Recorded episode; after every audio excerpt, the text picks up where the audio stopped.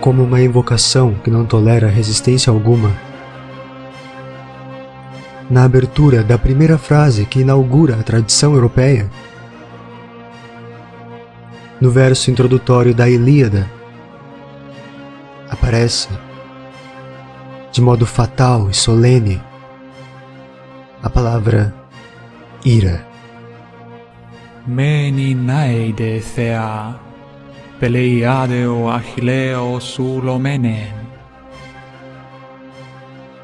O fato de que apareça em primeiro lugar faz ressoar um patos exagerado. Que espécie de relação com a ira se propõe ao ouvinte neste mágico começo da epopeia? Aquela ira com que começou todo o Ocidente. O mundo antigo tinha um modo de relação próprio com a ira, que não é o mesmo do moderno. Onde estes apelam a terapeutas e a polícia, os sábios antigos se dirigiam ao mundo superior. Para fazer soar a primeira palavra europeia, Homero invoca a deusa, conforme a antiga praxe das epopeias. É como se dissesse: Não sou eu, Homero, quem garante o êxito de meu canto. Desde sempre, cantar significou abrir a boca para que forças superiores se possam manifestar. Se minha exposição tem êxito e autoridade, é porque delas são responsáveis as musas, e, além delas, a deusa. A verdade é que Homero se move dentro de um mundo cheio de feliz e ilimitado belicismo Nenhum homem moderno pode recolocar-se na época em que os conceitos de guerra e felicidade formavam uma constelação cheia de sentido. Para os ouvintes de Homero, guerra e felicidade formavam um par inseparável. Se a cólera que a musa deve ajudar a cantar não fosse ela mesma de natureza superior, já a mera intenção de invocá-la seria uma blasfêmia. É só porque há uma ira que se concede a partir de cima, dos mundos superiores. É que então é legítimo envolver os deuses nos assuntos dos homens.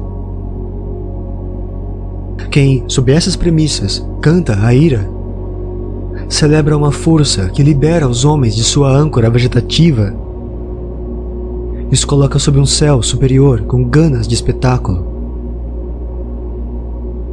Os habitantes da Terra respiram aliviados quando podem representar, e quando os deuses são espectadores que assistem alegres à comédia terrena.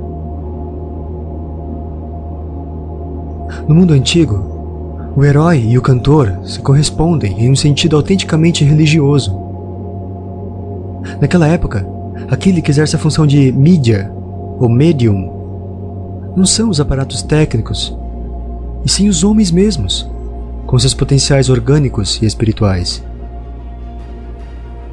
A laringe do cantor e o braço do herói constituem juntos um corpo híbrido.